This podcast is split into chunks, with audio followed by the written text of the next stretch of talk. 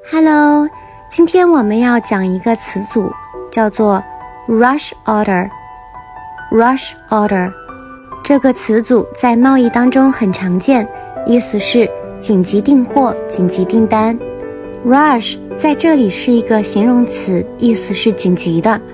比如这样一个句子：Even if we put a rush order on a shipment by sea, we still may not make it。 意思就是，即使我们用海运急件处理，可能还是到不了。你们学会了吗？关注谢瑞国际商学院，一起学习商务英语哦。